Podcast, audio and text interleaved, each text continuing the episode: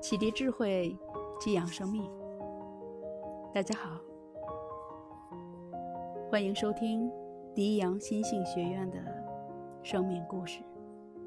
我是主播海兰。我爸走了三十年，我却恨了他四十年。八岁那年，我开始恨我爹的爸。虽然八岁之前的事我丝毫不记得。今年我四十八岁，恨到什么程度呢？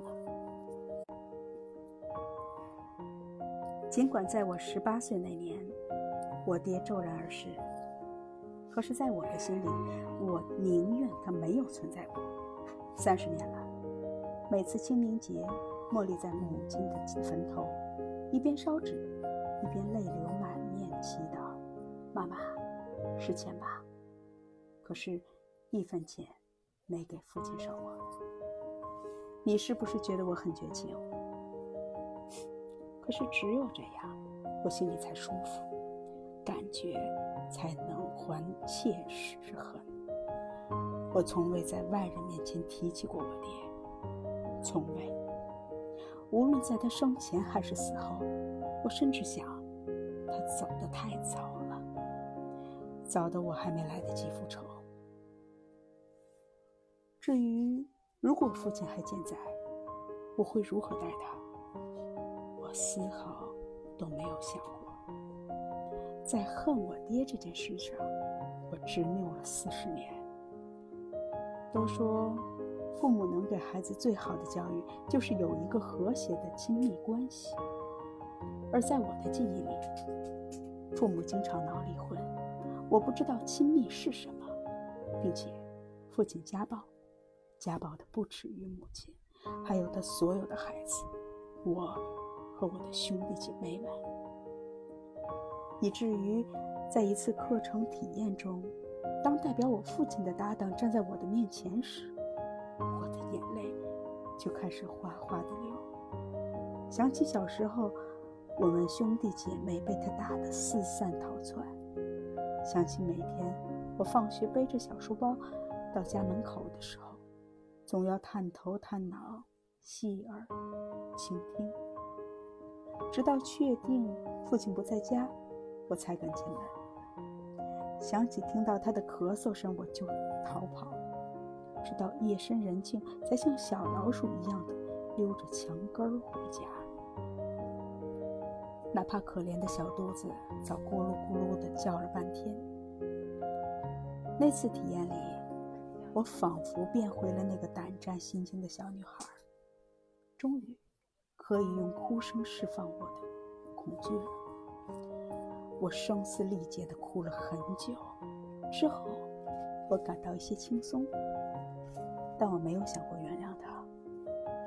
只是当晚回到家里，公公为我开门，我居然很自然地喊了声“爸”，那一刻，连我自己都愣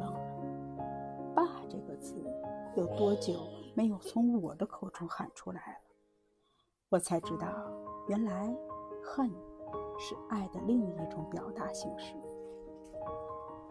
源于那次体验带来的改变，我满怀期待地走进了更深课程的学习，因为我想跟父亲和解。父亲代表着力量，我想要有力量活出自己的热情和使命。可是，坐在初级班课程结束的夜班车上，我一路无语，心情像铅一样的沉重，浓浓的悲凉和绝望笼罩着我。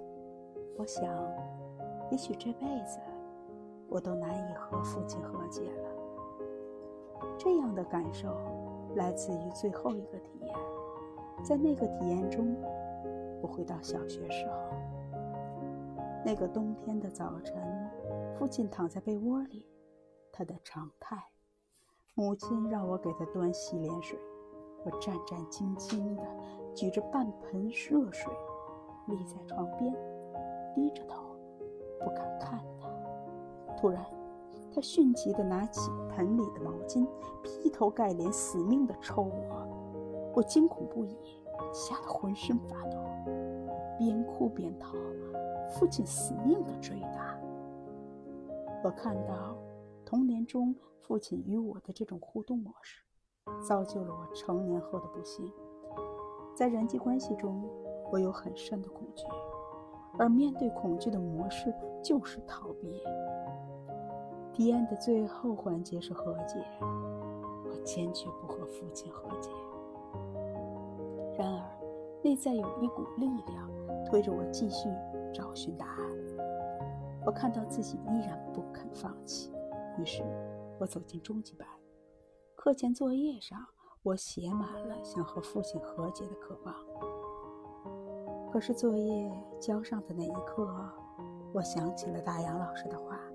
聪明的人总是想着解决问题，智慧的人看到解决这些问题多么无聊没有意义。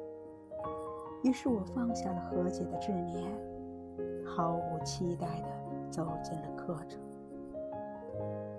又是在一个体验中，我痛彻心扉，歇斯底里地对着爸爸喊：“爸爸，不要打我！爸爸，爱我！”原来，这些压抑在我内心深处对父亲的最深的期待，可我却在四十八岁，父亲离开三十年后，第一次说出口：“亲爱的爸爸，我四十八岁了，我长大了，我放下了对你的期待，我尊重你的选择，感恩你赋予我生命，感恩你养育我。”感恩你当年的报答，让我学会了逃避和示弱。感恩，我会好好爱自己，活出最好的自己。爸爸，我爱你。当所有的怨恨和隐藏的恐惧释放出来后，我喃喃地说出了这些话，发出内心，好像。一下子明了了生命的传承。在又一次的冥想中，我看到面对对面走过来的一个五六岁的小男孩，他是我的父亲。他也有很多期待没有被满足，他很想被过继给他大伯。尽管继父继母对他宠爱有加，但他仍有深深的被抛弃感。身边的弟弟妹妹有父母在身边陪伴，而他。却没有。他想用成就获得爱。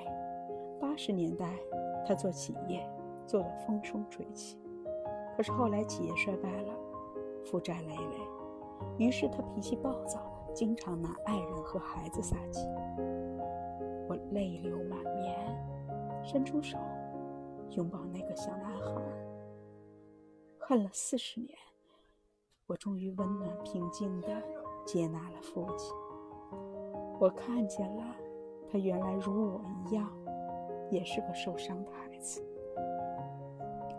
清明节，我叠了好多好多的金元宝，我要说一万句，爹，是钱吧？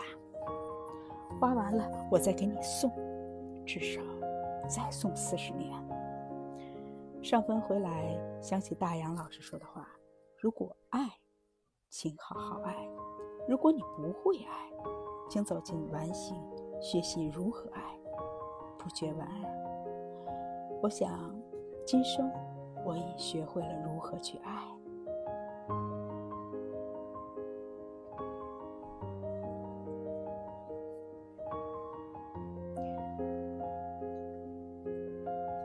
欢迎关注公众号“迪阳心性学院”。谢谢，我是海兰，我们下次见。